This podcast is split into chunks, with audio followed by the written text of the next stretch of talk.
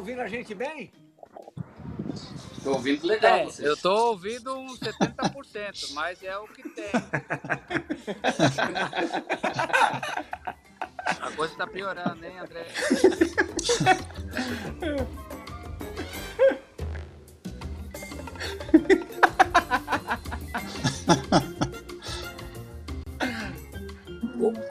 O, o problema é que eu não escuto você. Sabia que é o problema. Vai pra casa, viu, meu filho? Amanhã vai pra casa, pelo amor de Deus. Tchau. Olá, fã do esporte no Resenha ESPN. Olha, fã do esporte, ótima noite de sexta-feira, ótimo final de semana. Pensa num parto, 12 meses. Pensa numa epopeia. A gente tentou gravar esse programa 24 horas atrás. O Fábio Luciano, que é mais íntimo do convidado, vai nos contar, vai explicar para o fã do esporte por que, que não rolou ontem, Fabião. Aproveita e já apresenta o convidado. Fala, Plirra, boa noite a você, amoroso, Djalma, meu irmão Marco Senna. Que cancelo ele deu na, na, na gente ontem, Plirra. A gente, o pessoal entender um pouco, né? A gente convidou o Marcos para fazer uma resenha com a gente e ele escolheu um parque, né, para gravar. Mas estava tendo um evento ali, né? Então tinha muita conversa, muita gente passando. E aí acabou atrapalhando um pouquinho para ele nos escutar ali para poder falar, mas ele gentilmente voltou para casa e, e a gente vai fazer com certeza um programa muito especial com esse cara incrível, Plirra. Marco Senna, cara, um dos caras, um dos caras mais tranquilos que eu trabalhei, um dos caras mais corretos, e dono da Espanha, né? Campeão do mundo. Juntos fomos campeões do mundo é, pelo Corinthians e agora dono da Espanha, o cara que manda prender e soltar lá. Então, com certeza, vai ser um papo muito bacana. Ah, não tenho a menor dúvida disso. Marcos Senna, muito obrigado. Vamos quebrar tudo hoje aqui, Marcos? Boa tarde a todos. Que prazer aqui estar falando com a seleção de craques, né? Fábio, é, Amoroso, Djalminha e você também, né? Vamos quebrar tudo essa tarde.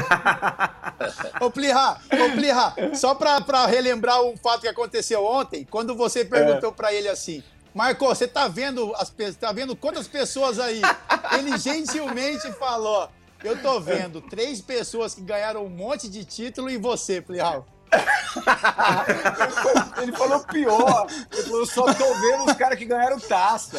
É, desprezou totalmente o jornalista. Tá tudo bem. Ah, Eu aceito né? numa boa. Dija, você conhece aquela praça em, em Vila Real, onde, onde o nosso convidado estava ontem? Não conheço aquela praça não, Plirra, apesar de já ter jogado lá, mas eu acho que assim como o Mauro Silva tem rua lá em La Coruña, eu acho que aquela praça é, tem o nome dele, deve ter o nome dele. Tu já tem rua ou praça lá em Vila Real, Marco? Então, olha, eu vou falar uma coisa pra vocês. Vila Real que tem é a porta no estádio. Mas a- ontem eu estava em Valência. Eu moro em Valência, na verdade.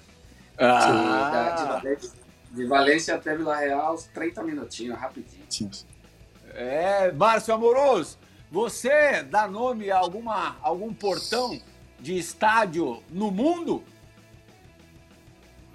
Ah, acho que só o portão lá da minha casa, lá no Engenho da Rainha. Lá,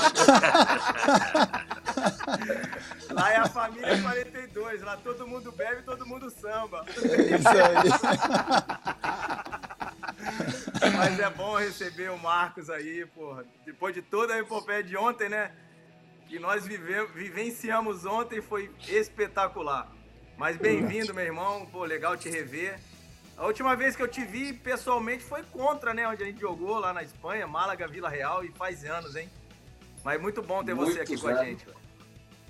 Satisfação. Quanto foi o jogo, Márcio? Ah, eu acho que foi Valeu. empate, se eu não me engano. Eu acho que foi empate esse jogo, é, Vila Real e Málaga. E nem um golzinho passou em branco? 2004. 2004, se eu não me engano. E você não guardou nenhum, não? hein? Joãozinho vai achar pra gente aí, já já o Joãozinho acha. Olha, parada indigesta, hein? Achar Vila Real e Málaga de 2004 não vai ser mole, não. Fábio, já, já vamos largar contando alguma resenha boa dos tempos de Corinthians. Você conhece, conviveu muito com, com o Marco Senna no Corinthians. Sim. Depois você pode também nos contar.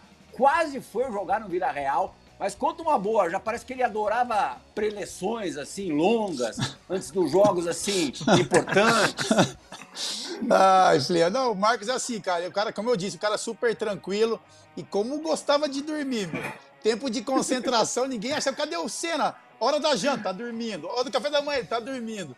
E tem um episódio engraçado, eu não vou entrar no mérito da questão, porque não é, não é uma coisa. É, não é um momento feliz pra gente, né? Mas o, o Vanderlei, ele acaba é, marcando uma reunião antes de um jogo importante, umas duas, três horas da manhã. E, sei lá, deu uma noia nele lá, ele deu uma surtada e quis fazer uma reunião. E o clima tava muito tenso, né? Todo mundo bravo, o Vanderlei nervoso, jogadores também, porque todo mundo queria dormir. E aí, a hora que a gente, o, o bicho pegando dentro do quarto, a hora que a gente olha, o Senna tá aqui, ó. aí o Vander... aí o Vanderlei chega, acorda, Marco Senna, e ele, isso não é hora de reunião, professor. Isso é hora de dormir. Isso é hora de dormir. e aí meio que acaba a reunião aí, né? A gente começa a dar risada e cada um vai pro seu quarto. Marcos, qual, qual foi o treinador na tua carreira que gostava mais de falar antes dos jogos, assim, que as preleções eram mais, mais extensas, mais longas? Caramba, eu tive uma parte de treinador que gostava de falar bastante. Eu lembro do final do Lula Pereira. O Lula Pereira gostava de uma resenha, hein? Antes do jogo. É, o Vanderlei, não tanto, né, Fábio? Eu acho que não era Sim, muito, não. né? A preleção de a preleção de antes do jogo, não. E, e o Oswaldo também acho que não. Oswaldo. Mas eu tive uns quantos, sim. Aqui no Vila Real, o próprio Manuel Pellegrini.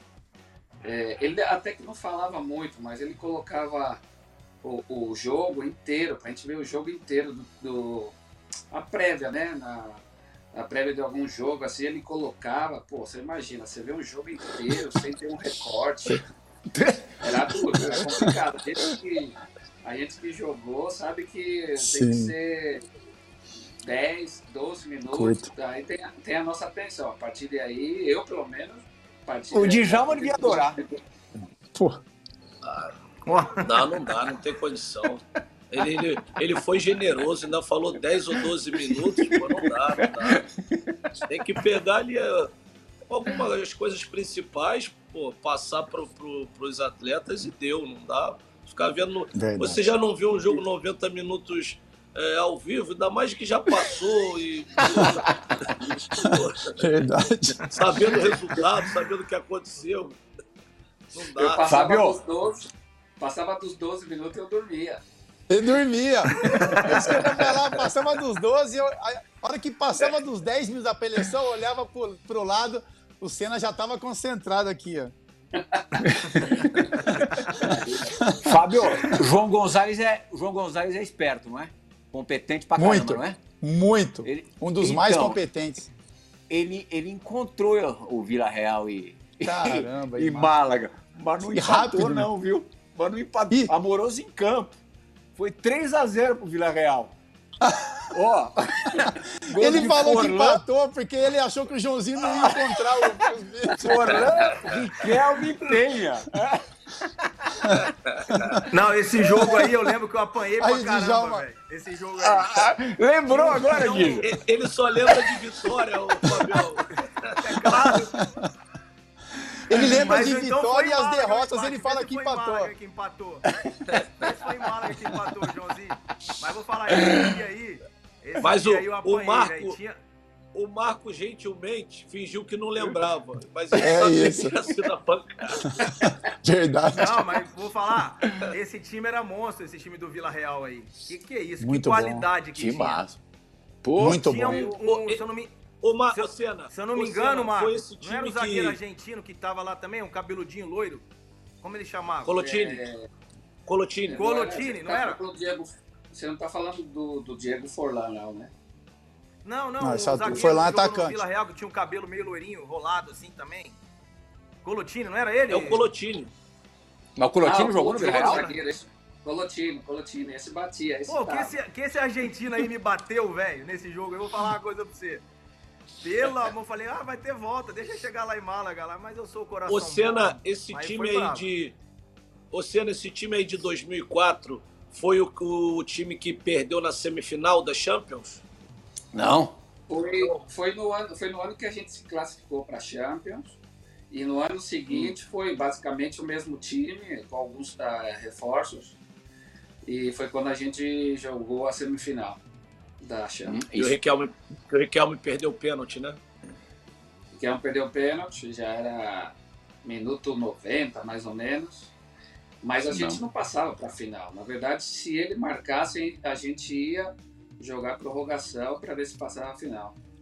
Exatamente. O jogo de volta que acabou empatado em 0 a 0 O Riquelme parou no, no lema. A gente aí tá vendo, é quase no minuto 90 mesmo, no minuto 89, batendo no canto esquerdo do goleiro alemão e impedindo que a decisão da vaga fosse para a prorrogação. O Arsenal, depois de já é, viria a perder a Champions Sim. na final pro Barcelona, do Ronaldinho Gaúcho, do Deco ali, o, o gol do Belete no Stade de France em Paris. É, vitória até de virada do, do Barcelona. Então, até então ele não tinha falhado nenhum pênalti no Vila Real. E foi falhar na hora errada. Mas coisa de futebol, né? Você imagina, semifinal. As perninhas tremem. Não tem jeito não. É. Todo Riquelme, quem, quem, quem quer que seja, eu mesmo já escutei, acho que vocês também. O Zinho, eu lembro uma vez falando com toda a experiência que o cara pode ter, com a confiança do time, não tem jeito, nessa hora treme a perninha. Eu, eu mesmo, todas as vezes que eu bater pênalti, não teve um só pênalti que eu tava totalmente tranquilo. Eu, eu, eu particularmente, de repente os craques aí, o Djalminha, Amoroso, o Fábio não batia pênalti, né? Não. Passa pro Djalma, pergunta ele só batia, ele, ele, só batia, né? Ele só, ele só batia. Não, o, Djalma, o Djalma não, o Djalma picava, ele não tava nem aí. Eu não, eu, eu não me lembro de nenhum que eu fiquei nervoso. É isso aí. E eu tô no contrário, eu não lembro. Eu também. Eu, bati eu, como, mas eu como fui um, um mas de repente, eu como fui um aluno de, de Djalma, né? Eu também não ficava nervoso. Não, mas de eu bati um pênalti, eu bati tá um pênalti na minha vida, Djalma na Libertadores, eu prometi para mim mesmo, eu bati um pênalti na semifinal Corinthians e Palmeiras no Morumbi. Eu prometi para mim mesmo que eu nunca mais ia bater pênalti na minha vida. Depois desse Isso porque você fez, né? Você acertou. Isso, porque eu fiz, é. é. Mas, Mas ah, como Fabião, o Senna falou, segredo... a gente que não está acostumado, a sensação foi, nossa, sufocante para mim. Tá novo, tá muito novo. Mesmo, o segredo tá nisso aí, porque eu sempre pensava assim, pô, os grandes craques, os caras tudo fera, os melhores do mundo já perderam. Eu ia assim, se eu perder, pô, mais um, não podia, não Sim. colocava pressão. Se colocar pressão, pressão aí é, não tem jeito. Se for pensando coisa ruim, a perna treme, não tem como. É verdade. É, no Vila Real. É na hora do vamos ver é complicado. É, na hora do vamos ver. na prática. Djalma, Djalma, Djalma e Amoroso estão, estão, estão em, outro, em outro nível. O Marco Senna fez 33 gols com a camisa amarela do, do Vila Real. É, muitos desses gols de falta. Era um grande cobrador Sim, de falta. É, nas faltas você não ficava nervoso, não, né, Marcos? Ah, as faltas é aquela coisa, né? Você não tem essa responsabilidade como no pênalti. Então, as faltas estavam sempre muito tranquilo. Mas o pênalti era complicado. Você teve assim um mentor para bater falta, Senna? Olha, sinceramente não. Eu quando eu cheguei no Vila Real, tava o Riquelme, nem chegava perto da bola. Mas quando ele saiu fora, eu falei, ah, agora é minha. Aí eu comecei a bater falta do nada e comecei a meter gol. E assim ah, Marco, começou... Você, você começou e, e assim no, no Rio Branco de Americana? Sim. Então, eu comecei nas categorias de base, de base do São Paulo, né? Que eu joguei dos Dente de Leite, que falava antes, né? Não sei se segue falando, usando essa, esse nome. Dente de Leite, infantil e juvenil. E aí daí eu fui para o Rio Branco, já juniores. Fiquei cinco anos, finalizei lá. E daí foi quando o Corinthians me contratou, em 99. É, o Rio Branco Não, que, que... Eu perguntei isso, Plirra, porque é impressionante, cara. No, no Rio Branco tem, sai Flávio Conceição, depois Marcos Sim. Assunção e Marcos Senna. Pô, impressionante. Verdade. Três volantes Antes é, do deles, mais alto nível o Alexandre, e com características parecidas. Lembra o Alexandre? E três cobradores de Alexandre falta, também hein? jogou no Três São Paulo. O. Alexandre Volante. Era a fábrica de volante. Três jogadores com características parecidas, que batem bem na bola. Impressionante. Es- Espera que tem o Mineirinho também. Mineirinho saiu de lá. Porra, Aí, ó, só tá isso. Mineiro também. Hã? Brincadeira. Verdade. Só que o Mineirinho não batia falta, né? O Mineirinho tinha três pulmão, que nem eu cantei esse do outro. Verdade. Até. Gra- graças, a. Deus, graças a Deus o Mineirinho correu pra nós em 2005, né, Plirra? Verdade. É, e ó, desperdi... já você sabia dessa, Amoroso? Que, que o tricolor tinha desperdiçado o Marco Senna? Passou por lá, ó. Mas não chegou a jogar no principal. Tá Que desperdício, né? Mas Tem que saber quem Então, foi o cara que mandou ele embora. Tem que buscar lá. Porque, pô, esse aí merece tomar uns tapas na orelha. Não, mas você sabe que. Mas, amoroso, você sabe que a história, minha história no, no São Paulo foi que eu morava muito longe. É, eu morava na Zona Oeste e tinha que ir lá pra Zona Sul, treinar lá no, no Jardim Colombo, pegava três ônibus. E aí chegou uma etapa que eu falei, ah, não vou mais não. Larguei, eu larguei. Só que aí o pessoal falava, meu, seu negócio é jogar bola, porque estudar você tá morto. E aí eu voltei, voltei a jogar bola, mas aí quando eu voltei eu fui direto pro Rio Branco. Aí já não saí mais. E, e no Corinthians, Marcos, queria que você falasse um pouquinho, porque 99 ali no Brasileiro, Mundial 2000, você não tinha ainda grande protagonismo. Você passa a ter um pouco adiante. No título paulista de 2001, a gente até tá vendo aí, acho que essa fo- foto é do, do último jogo contra o Botafogo Ribeirão Preto. Nosso Fábio Luciano também ali presente no, no pôster, é, no pôster de campeão do, do dia seguinte. É, ali você já tinha um, um papel de, de maior importância, né, Senna? Então, é, quando eu cheguei no Corinthians, é complicado ter protagonismo. É, Vampeta e Rincon. E na melhor fase deles, difícil. Verdade. Eu ainda, eu ainda tive o privilégio de, de, de, de- de jogar muitos jogos, né? Ser convocado.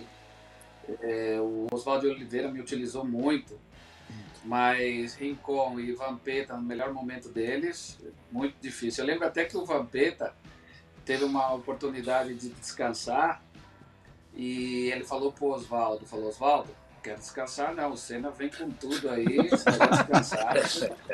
Era assim mesmo. Então, mas, mas assim, foi uma, foram dois anos magníficos no Corinthians, de 99 a 2001. Aí depois, em 2001, veio a famosa lista do Vanderlei, né, Fábio? Se Exatamente. você lembra. Exatamente. Vanderlei. E eu, assim, me pegou totalmente surpresa, porque eu já tinha falado com o Edivar Simões, bom, eu não, né, meu empresário, o Eli Coimbra, que eu ia renovar por dois anos mais e já estava tudo certo.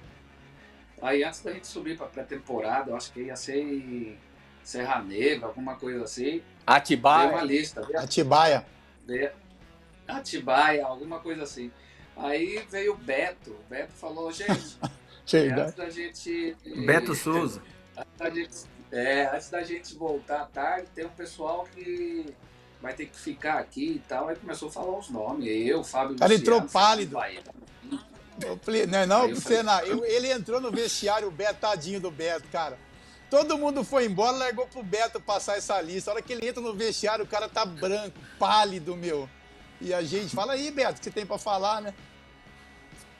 Aí ele passou a lista. Mas, assim, eu acho que é, foi, foi bom pra mim. Obviamente, na hora eu fiquei puto, fiquei totalmente surpreendido. Mas depois eu tive uma passagem pelo Juventude, três meses, voltei pro São Caetano, jogamos aquela final da Libertadores, foi quando o Vila me contratou em 2002. É, parece, parecia um passo, parecia um passo atrás na carreira. No final das contas, o destino fez com que Exatamente. não fosse nada passo atrás, muito pelo contrário.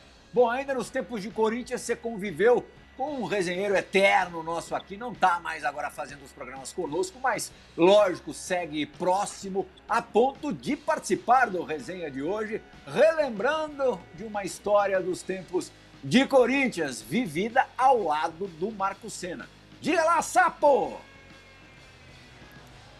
Fala, Prihal, tudo bem, amigos do Resenha? Falar de Marco Senna, né? Vou contar uma história bem engraçada, saudade de vocês, do pessoal do Resenha. Marco Senna, uma vez a gente tava, ia treinar lá em Itaquera, né? Eu conheci um caminho porque meu tio morava em São Mateus. Eu falei pro Senna ir me seguindo. Aí eu passei no sinal amarelo, o Senna ficou, ficou, aí ficou com o braço para fora. É verdade. Aí a dele. Senna, um grande abraço, tô saudade de você, vamos ver se a gente se encontra. Um abraço, amigos. Verdade. Levaram o Rolex? Verdade. ô, eu vou falar com esses, esses caras, é, é, é, eles aumentam. Na verdade, eles não mentem, eles aumentam. Pagam um pouquinho. O Luizão seguiu aumentando. Realmente foi, foi um assalto. Foi o meu primeiro dia no- de treino no Corinthians. Eu parei no semáforo e olha que tava o, o Marcelinho, uma BM, Ricardinho e o- os caras vindo mais pobre. levaram, levaram minha carteira. Eu lembro que o Marcelinho olhou pelo retrovisor falou que ele não tava com o Rolex. Ele tava me falando. Ele falou que na hora tirou o Rolex, jogou assim no, no, no banco, embaixo do banco. E os caras me levou a minha carteira, que sei lá, acho que tinha 50 contos na carteira, um pouco mais. Aí. Marcos, como é que você né, nos descreveria o ambiente daquele time do Corinthians? Cheio de cobra criada, Vampeta, Rincon, Luizão, Marcelinho, Edilson. Você, não, você pega ainda o Edilson, né? No, no Sim. 99, 2000 ali. É, conta alguma, alguma resenha boa de vestiário, de bastidor. tinha muita resenha, é. A gente, além do grande time que era, sempre tinha muita resenha. Tinha nosso amigo finado Fubá, que sempre tinha muita resenha. Tinha o próprio índio, que o Vampeta falava que a hora de dar autógrafo ele desenhava um coelhinho. É...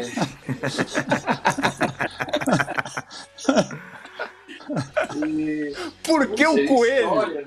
história, meu cara. Foi, maluca. Eu não Os caras, ô, ô, Senna, ô, Senna, lembra a gente, o índio tirou um talão de cheques na época, Plirra? Aí o pessoal falou, índio, pra você se proteger, irmão, cruza o cheque, né? Ele foi meter um X em cada folha de cheque. Ele, ele ia passar o cheque. Tinha uma, ele ia passar o cheque, tinha uma cruz na folha inteira, os caras não entendiam nada. Mandaram cruzar o cheque, mandaram cruzar o cheque. Ah, tinha muita resenha, muita resenha naquela época. Teve é, é, uma preeleição do Oswaldo de Oliveira também. É, eu acho que foi antes da. Foi da final mesmo, que o Gilmar, o Gilmar Fubá tava com gases e de repente não aguentou e soltou. O Vampeta Cara, o aprontava. Vampeta não rincou, olhou pra ele com o olho desse tamanho. Você lembra, Fábio? Lembra?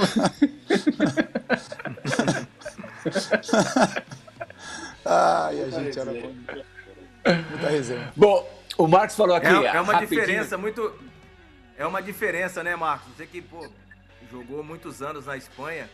Não tem essa resenha que nem é no Brasil, né, cara? De vestiário entre, entre os jogadores que, que jogam na Europa e aqueles que jogam no Brasil, né?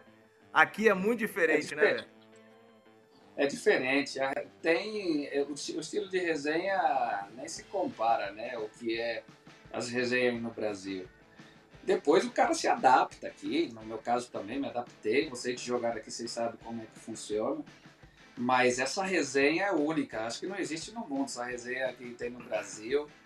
é, de pegar instrumento, uma final, é, colocar as- até as próprias músicas e tudo isso é, aqui é outra pegada. Marcos, até uma curiosidade minha, é, por falar em ambiente assim, como é que você, enquanto brasileiro, como brasileiro, foi recebido ali no universo da, da seleção espanhola? A gente sabe que é, como a banda toca na Espanha em relação às, às divisões existentes, divisões históricas, políticas, sociais existentes no país, mas fora isso, é, que você não tinha nada a ver com o Pato, evidentemente, como é que você foi tratado lá? Surpreendentemente, é, super bem tratado.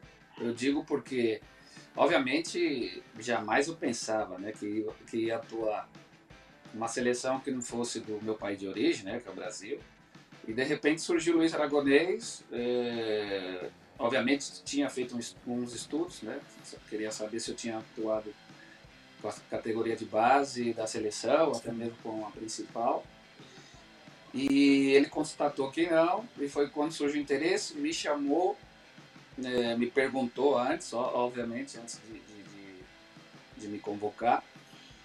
E a partir daí eu tomei a decisão, né? Falei com, meu, com a família, com meus parceiros. E era a oportunidade de jogar uma Copa do Mundo, né? Porque o Brasil, nessa época, era o Parreira, né? Que era treinador. E já tinha um time muito bem montado em 2006. Época de Adriano, Kaká, Emerson. Já, já nem falando de Ronaldo, Ronaldinho, Adriano. E aí eu falei, puxa, é uma grande oportunidade que eu tenho de jogar com uma grande seleção, como é a seleção espanhola, e jogar uma Copa do Mundo. Aceitei, claro, correndo. Só que eu tinha, obviamente, essa ansiedade, né, de saber como é que o pessoal ia me receber. Brasileiro, negro, a verdade é essa. Mas o Luiz Aragonês era um craque. O Luiz Aragonês era o cara que batia de frente com qualquer jogador. Ele não pipocava, não. E quando eu cheguei, ele falou, ó, estreava nada menos que Iniesta também, César Fábrica e eu. E aí ele, ele falou, ó, os três estão chegando aqui como se tivesse 100 jogos. Para mim é tudo igual. A princípio eu pensei, bom, deve estar tá falando da boca para fora, mas o velho não era assim não, o velho era, era embaçado, falar a verdade, porque é, tinha muita pressão também por parte da imprensa para às vezes colocar um que jogava no Barça ou que jogava no Real Madrid e tal. Mas eu cheguei e já me, me colocou para jogar, joguei a Copa do Mundo titular, joguei a Eurocopa titular. Mas o respeito que o pessoal tinha por mim, dia a dia, o carinho, era, era recíproco, porque eu também me adaptei muito rápido. É, comecei a jogar, fui pegando confiança e quando fui ver, já tinha passado quase quatro anos com a seleção. Agora, é, assim... ô Marco, você que jogou com, com os dois, eu vou perguntar, que eu tenho essa curiosidade. Chave ou Inesta? Chave. Ah, então tamo junto nessa. Já, já que nós estamos em Eurocopa, Marcos. Do, Mas tem o um porquê, Marcos? Tem o um porquê? Tem o um motivo? Só, só para completar, Muro, essa tem. pergunta. Qual é, o, qual é a sua Mas, visão? É o que eu queria, antes de, de passar para o amoroso, queria explicar.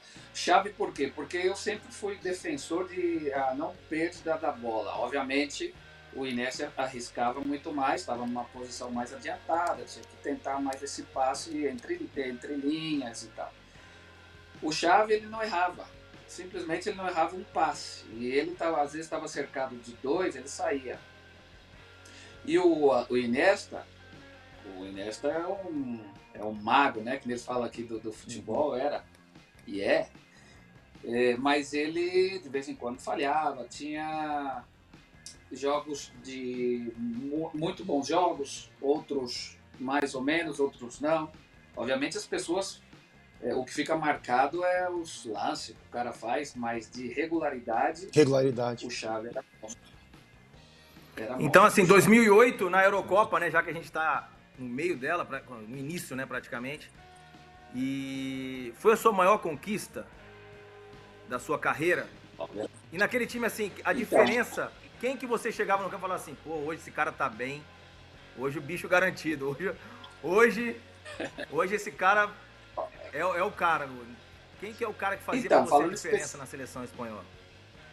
Então, falando especificamente dessa Euro, dessa seleção, é, encaixou super bem. É, era muito difícil você pegar um, um jogador, desde o Cacias até o Fernando Torres, é, foi alto nível, da maioria, da maioria. Só que aquilo, quando eu dava a bola no chave, como eu acabo de mencionar, o cara não perdia. E outro era o Silva, Davi Silva também, que adorava jogar com Sim. ele. Era o cara que não errava, e, eu sempre valorizei muito isso. Porque é aquela coisa, tem hora que você tem que rodar, né? Não tem que forçar aquele passe. E às vezes eu ficava. Perdão pela, pela expressão, às vezes eu ficava puto com fábrica. Por quê? Porque ele entrava, ele já queria forçar esse passe. Eu falei, não, roda, esse passe não entra aí, não cabe. e esses caras, eles rodavam a bola pra cá, pra lá, e na hora certa encontrava o passe e sempre tinha essa jogada de perigo. Então, é, respondendo a sua pergunta, é muito difícil, é, seria muito injusto, amoroso, da minha parte, escolher só um, porque aquela seleção lá era demais. Era demais. Eu posso te dizer que eu desfrutei desde o primeiro jogo até a final. Porque nós fomos superiores todos os jogos a todos os adversários naquela Euro. Então a minha maior conquista, obviamente, foi essa, né? Porque a nível de seleção, acredito que é muito mais complicado ganhar um título. Depois de 44 anos, né? 4 anos. A Espanha não vencia Depois- o Campeonato Europeu havia 44 anos. 44 anos. Foi uma loucura. Aqui na Espanha foi algo assim.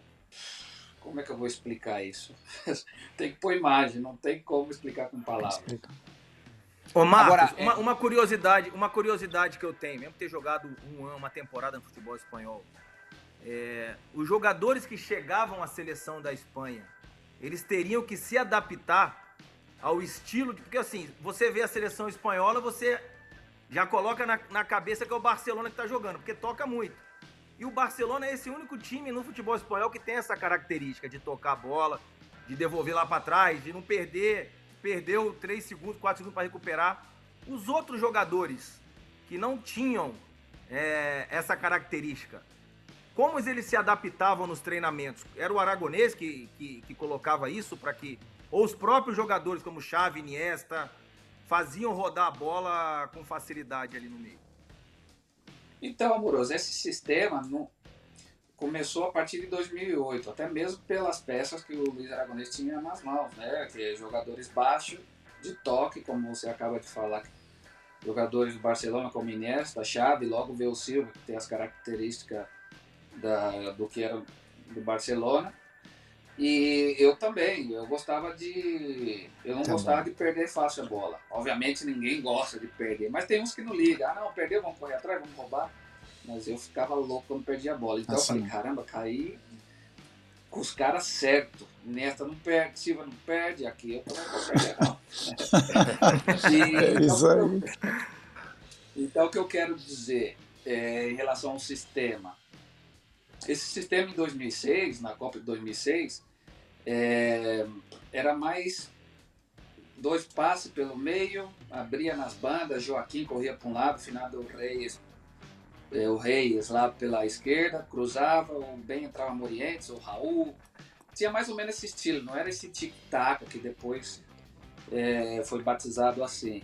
E a partir de já de 2007, 2008, o Luiz Aragonês decidiu mudar um pouco esse sistema. Até mesmo porque Davi Villa não, é, não era alto, Torres, eh, velocidade, um pouco mais alto, mais velocidade. Então ele falou: Puxa, as, as ferramentas que eu tenho na mão e eu vou buscar o futebol de toque. E aí foi, encaixou que na época o Barcelona do Pep Guardiola estava ganhando tudo, tinha aquele sistema de toque, então muitos perguntam se ele imitou o Barcelona, mas eu acho que não. Eu acho que devido treinamento Característica, do Característica, né? foi encaixando e deu certo. Agora, Marcos, é, o Aragonês sai depois da conquista da, da Euro, entra o Vicente Del Bosque, que não te leva para o Mundial, o primeiro vencido na história pela seleção espanhola, pela Fúria, que comprovou-se ali mesmo a Fúria. É, e a gente viu ali no, no gol do título, no gol do Torres, acho que ali é uma exemplificação perfeita do quão importante você era para aquele time. Você inicia a jogada do gol. Você foi peça-chave na Euro e não vai para o Mundial dois anos depois. É, a alegação, pelo menos oficial, do Del Bosque foi que você fisicamente não estava tão bem quanto dois anos antes, duas temporadas antes. Você confirma isso? De fato, você não vivia o mesmo estado físico? Conversa mole da Bosque. Conversa mole.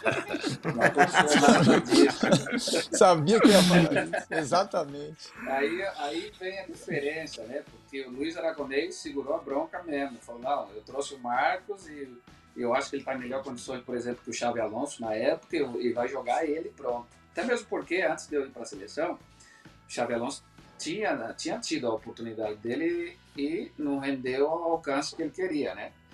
E quando eu cheguei, eu já cheguei, colocou para jogar, imprensa ainda é, marca, vocês sabem que aqui tem o marca, tem o as, eles geralmente põem uma escalação é, uma suposta escalação antes dos jogos. Não sei nem se no Brasil funciona assim.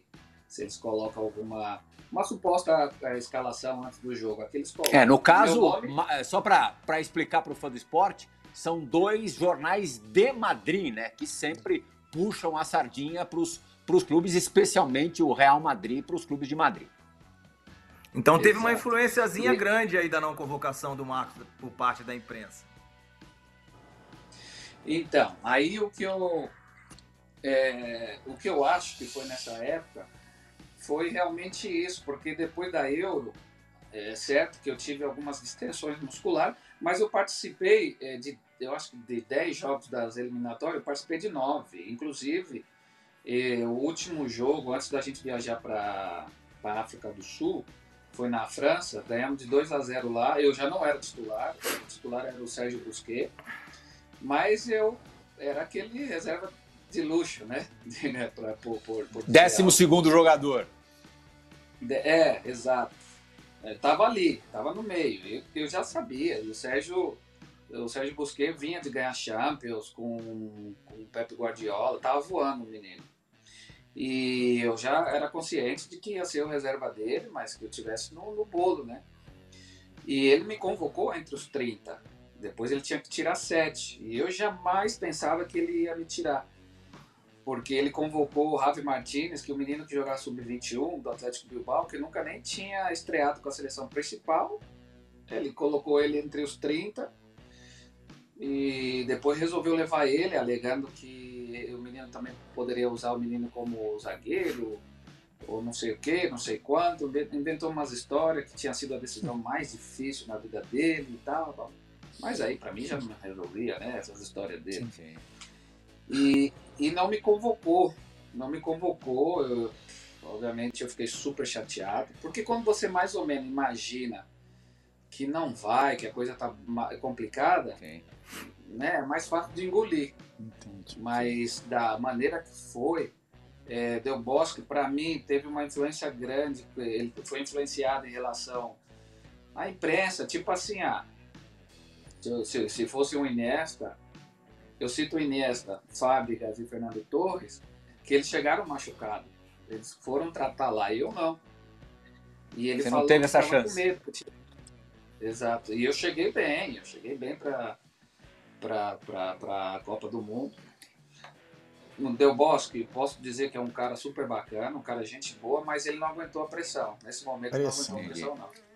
E, E como é que você viveu? E como é que você viveu aqueles 30 dias? A Espanha campeã, os teus companheiros ali é, consagrando-se ainda mais, né? Depois de é, da Euro de 2008, depois viriam a ganhar mais uma Euro, mas enfim, era, era o primeiro mundial e você distante. Como é que você viveu isso? Não, eu, para ser sincero, eu tive duas sensações, a, a boa e a ruim, né? É, a princípio, eu falei, tomara que perca. Eu vou ser sincero, tomara que perca. Mas só que depois eu pensei, caramba, tem uma parte de parceiro lá, tem outro parceiro lá mesmo. Então, é, esse lado egoísta, na hora o cara pensa, não adianta o cara falar que. Não, que natural. porque é Qualquer um, qualquer um pensaria, ou sentiria isso. Mas aí. Van- Ah, Vampeta, aí- Vampeta que fala isso, tomara que nunca mais ganhe. É verdade. Vou esquecer a gente. Ah, não. Eu, em relação a isso, eu sou que nem um vampeta. Eu, na, a princípio, mas eu falava com o Cabo de Vila, era meu irmão, do Vila Real, eu tava lá jogando. Falei, puta, eu tô torcendo contra o cara, velho. E também tinha o Silva, que era meu parceiro, Silva, o próprio Cabo de Vila, a Marchena, tinha, o, tinha um grupo lá legal, né, de jogadores, que eu falei, caramba, eu tenho Claro. essa dupla sensação. Aí eu, no final, que não vou falar pra você que eu torci como louco, porque isso é mentira também. Mas é, depois foi passando os dias, foi absorvendo melhor. É, foi duro pra mim pra caramba. E aí depois eu acabei coincidindo com o Vicente Del Bosque. Você acredita que eu assinei uma camisa do Cosmo quando eu tava lá pro filho dele, ele pediu e tal.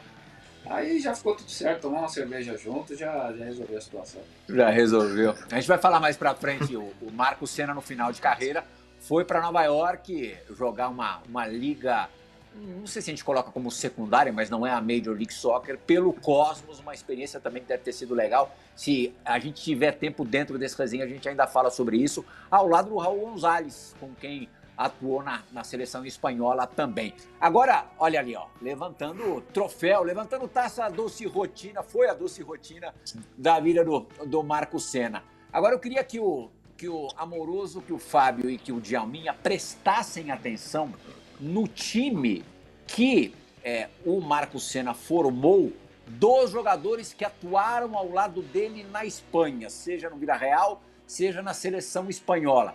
E quero ver se os três reparam quem que ficou fora.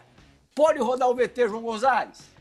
Começando pelo goleiro Iker Casillas, lateral direito Sérgio Ramos, no meio da zaga Puyol, na, que acompanha Puyol Kiki Álvares, lateral esquerdo é, João Capdevila, no meio de campo Bruno Soriano, depois Xavi Hernandes, joguei com ele na seleção, craque. É, Santi Cassola, pelo outro lado é, Robert Pires e mais um enganche na frente, o craque é, Riquelme e depois o nosso goleador que foi Diego Forlani. Esse é meu 11 ideal, gostaria de colocar mais é, jogadores que atuaram comigo, mas tentei ser o mais justo possível.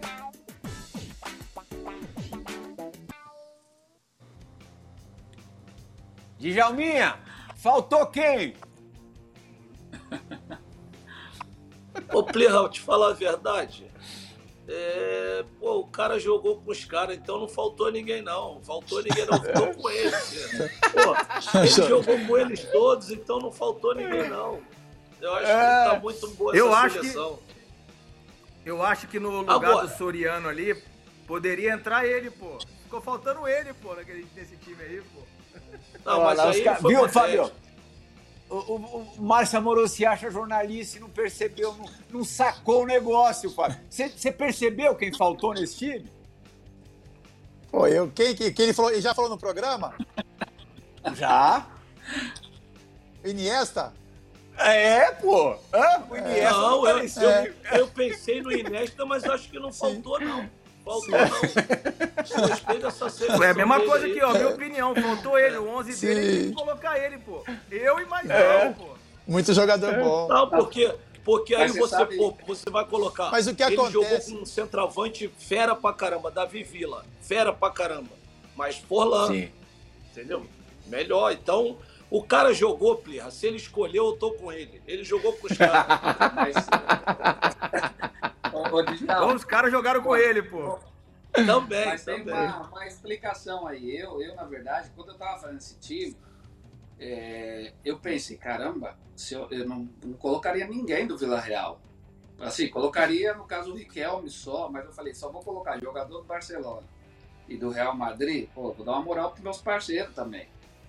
Mas assim, Olha. eu pensei realmente no, eu pensei realmente no Iniesta, caramba, deixar o Iniesta fora, mas vou dar uma moral pro, Santos Cassola. Tá certo. Vou dar uma moral pro Não, o Cassola joga muito, e joga muito. Pena que se machucou tanto, porque é um talento Agora, gigante. Tu deu, tu deu a moral, tu deu a moral para um que não jogava nada.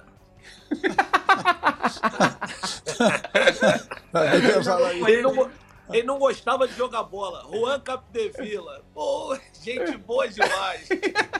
Vai, Plirra, ele é impressionante. Quando eu, eu joguei com ele lá na Coruña, tinha o Romero. O Romero era o titular. E uhum. ele era mais jovem. E ele era mais jovem que o Romero. Eu falei, ô Capdevila, o que, que tu tá fazendo aqui, cara? Tu, tu é mais novo que ele. Tu, tu é reserva, tu não vai jogar nunca. Pô, tu vai, vai ficar tá bom assim, tá bom demais, não quero jogar, tá ótimo no banco. Depois foi virar capitão da seleção, campeão do mundo, cara. Impressionante. Futebol é uma loucura, cara. Dá, dá muita É uma loucura, Djalma. Você sabe que quando eu escolhi esse time, eu também procurei algum lateral. Ele é meu parceiro, mas é que ele. Ele não teve outro lateral, pelo menos na que jogou comigo, melhor que ele. Tu jogou com ele, o Sorin? Ele foi. Joguei com, é, joguei Aí... com o Sorin, é verdade. É verdade. Joguei com o Sorin, mas acontece que o Sorin, ele atuou no Não era Real lateral, né? Muitas vezes. Não. Nunca foi, pô. Nunca foi lateral. O Sorin era tudo Sorin- lateral, pô. É, aí o Senna tinha que cobrir toda hora ali, né? Traumatizou. Não, e, aí, e aí eu tive que colocar o homem, campeão do mundo, pô, campeão da Europa.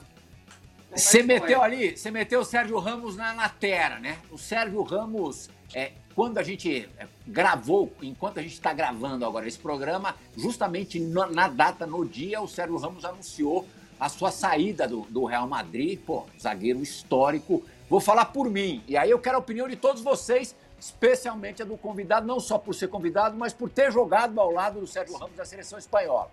Para mim, foi o maior zagueiro, assim, juntando tudo, o que conquistou, é, o, o quão decisivo foi nos momentos é, importantes, tal, o que jogou, o que joga ainda. Para mim, foi o maior zagueiro que eu vi. É, queria, queria a opinião de vocês todos. A Play Hard ninguém- também, eu, eu ninguém como zagueiro. Não, eu vou, eu como zagueiro, assim, eu, eu respeito demais. Eu não sei se foi o maior zagueiro que eu já vi jogar. Eu não gosto de fazer muito essa, essa colocação. Mas que ele, assim, a representação dele pro Real Madrid, como você diz, na questão té- técnica, ele quando precisava ser bruto, ele era. Liderança, decisivo.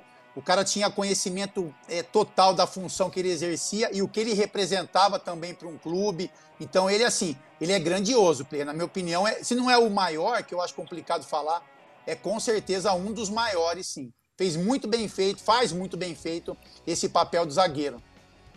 Vamos É, eu deixar vou- o Marcos eu por nessa- último para criar o suspense. Vai É, lá, eu, Diego. eu, eu vou nessa linha do Fábio também, cara. Não, assim, agora, nesse momento, falar o maior assim, mas o cara é de muito respeito. Fera, fera demais.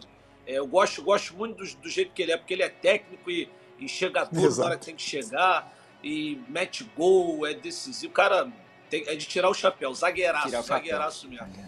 É de tirar o chapéu. Eu, o cara eu, fez uma eu história pra linda. falar a verdade, Vai pra falar do a Maldini. verdade, Pode ir, eu pode ir, gostaria Marcinho. de vê-lo jogar no futebol italiano. Então, pra mim, o maior de todos foi Maldini. É isso aí. É, mas aí é, é complicado. Tá Pra certo, mim, o maior briga de todos boa. Foi Maldini. É, é tudo, é Boa. tudo Porque, porque jogar na Espanha é diferente de jogar na Itália. Você marcar o atacante italiano e jogar no futebol italiano, jogar no futebol espanhol é muito diferente. Entendeu? O Maldini ganhou Champions também como, como o Sérgio Ramos ganhou. O Maldini ganhou porra, tudo que tinha que ganhar. Entendeu? Mas o futebol Ele é italiano os dois com a mesma é história, né, mano? difícil que o E futebol os dois com a mesma história, né? Saindo da lateral lateral para e foram pra zaga.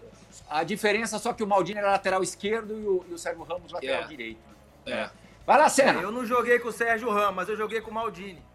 Então, vou defender o lado do capitão lá, então tá bom. Aí eu vou, eu vou falar do Alda também, não pode esquecer Aldair, né? Que, pelo Sim. amor de Deus, jogava, Também, jogou no também. futebol italiano, campeão do mundo e brasileiro. Jogou muito, Exatamente. Verdade. jogou muito, jogou muito Aldair. Senna. Muito. Então, quando falava do, do Sérgio Ramos, eh, eu estava pensando nos, nesses zagueiros que, que anteriores, né, que atu- atuaram.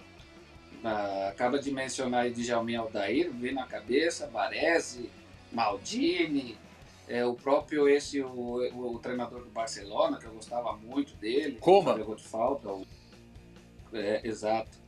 Então, escolher, falar que foi o melhor da história, puxa, caramba, é, é, é, como, como o Fábio falou, né? Ele, ele atuou no, no- Real Madrid durante 16 temporadas, ganhou quatro Champions, eu acho, Sim. é, três ou quatro, Quatro. e Copa do Mundo, Eurocopa, ganhou tudo. Então, obviamente, isso é, faz com que o cara ganhe galões, né? Fala assim, Sim. mas considerar o melhor da história, eu, eu não acho. Eu, eu acho que ele está entre os melhores da história. Mas o melhor. Eu vou da falar também é. rapidinho. Vou lembrar de um outro zagueiro que inclusive participou com a gente aqui no Resenha. E se Canavaro. eu não me engano, é o único, é o único Sim. bola de ouro da história como zagueiro. Fábio É Canavaro. o único.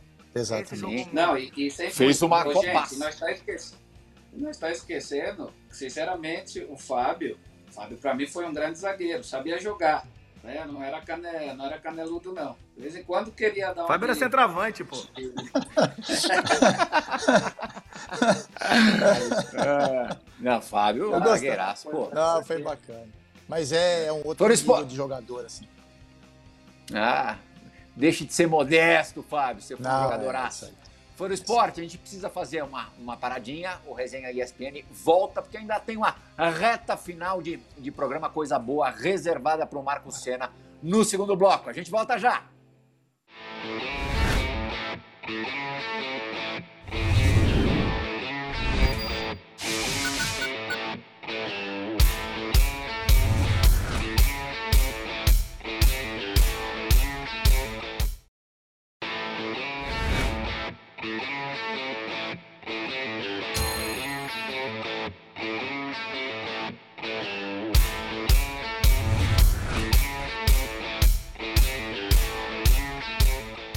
Alô Plihal, alô galera do Resenha. Olha só, o Marcos Senna, para mim foi um dos maiores volantes com quem eu joguei junto. Eu tive essa honra de jogar do lado dele. Olha que eu joguei com muita gente boa do meu lado, hein?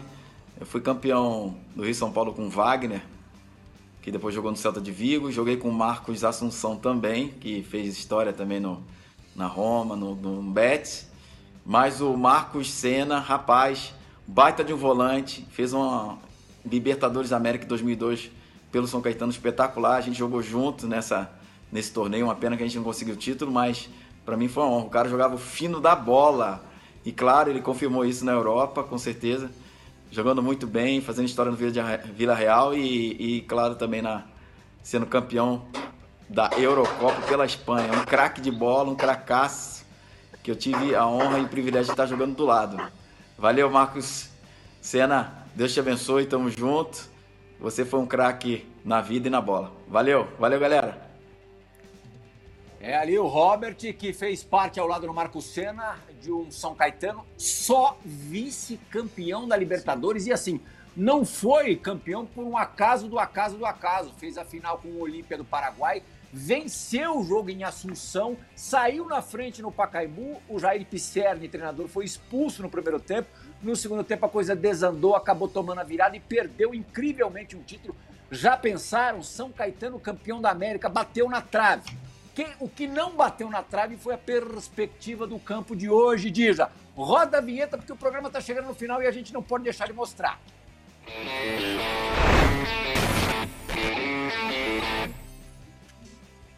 Três minutinhos para acabar o resenha, mas dá tempo de ver esse golaço do nosso convidado, do Marco Senna contra o Betis, do meio da rua. Djalma, por favor, a sua análise técnica desse golaço, mais um golaço do Marco Senna, um dos seus 33 com a camisa do Submarino Amarelo. Pô, golaço, golaço e consciente, né? Deu para ver, ó, batida bonita na bola. Gosto de ver essa batida que hoje em dia não tem muito essa batida na bola. Olha lá, olha lá, fatiada linda, coisa linda. Fatiou, isso que ia falar, isso aí, fatiou. Qualidade pura. Que precisão, né? Hein, Dija? Precisão, visão de jogo, qualidade demais desse meia que foi o Marcos Senna. Demais. E, e, e a é sensação de fazer um gol desse? Não. E não é, é que ela foi nossa. sem querer, não, foi consciente. É diferente. Super pensado, mais que proposital. E a sensação de fazer que... um gol desse, Senna? Você sabe que esse gol eu vim estudando. Não, antes que eu me esqueça, também mandar um abraço pro Robert, canhotinho é, de ouro. Né? Foi um prazer ter jogado com ele, tanto dentro como fora, um craque. E em relação a esse gol aí, é, eu já vinha estudando, né? Esse goleiro ele gostava de dar um passo adiante. E esse gol, antes de eu, de eu tentar, eu tinha feito um passo para esse atacante, que é o Nihat, o turco, e e ele, como jogar adiantado, ele conseguiu é, adiantar e chegar antes. Aí eu pensei, a terceira vou ter que chutar pro gol. E ele pensava que ia fazer um passe pro Lihatz, você viu? E ele não estava tão adiantado. É que entrou onde tinha que entrar, né? E aí ele. Esse, esse goleiro aí que era? Era o Prates? Eu acho que era o Prates, hein? Agora você me. Mas eu tenho, acho que era o Prates, sim, tá aparecendo ele. Eu acho que era o Prates. É. E aí peguei bem na bola, foi onde o goleiro aí não tinha como chegar. Depois que ele. Você viu, Fábio? Você, fala, você falou que o cara dormia na preleção, mas ele estudava aniversário, sonhava ah, com o goleiro, que... o goleiro ficava em campo, ó. Hã? Esse cochilo, que... esse cochilo, esse cochilo na preleção, ele estava pensando nesse tipo de jogada aí. Cena, acabou o nosso é tempo, aí. meu. Foi muito legal o papo, demais mesmo. É, demorou para sair, mas dizem que quando as coisas são sofridas, acabam depois sendo mais prazerosas. Oi, que resenha, da hora. Eu queria estar aí, aí com vocês, né? Foi um prazer. Pô, Djalminha, Amoroso, Fábio. Caramba, meu, que satisfação. Eu, Djalma, antes, é, quando você estava no Palmeiras, eu via você jogando, obviamente não cheguei nem próximo. Mas quando eu vi a canhotinha do Djalma, eu falava, meu Deus do céu, vou ter que, vou ter que jogar bola, não tem como. é isso aí. Legal, não, do esporte. Eu, o que eu desfrutava, né, de ver o Djalma com a canhotinha. Exatamente. É, pô, eu quando tô meio baixo astral, vou no YouTube e vou ver lance do Djalma, já elevo o astral na hora. É isso aí. Mas eu tive o prazer de Djalminha, Fábio Luciano. Valeu, valeu, valeu. Marcos Senna, muito valeu. obrigado. Fã do esporte, a gente agradece valeu. também a companhia. O Resenha retorna na sexta-feira da semana que vem. Tchau, gente. Ótimo final de Tchau. semana para todo mundo. Valeu, Senna.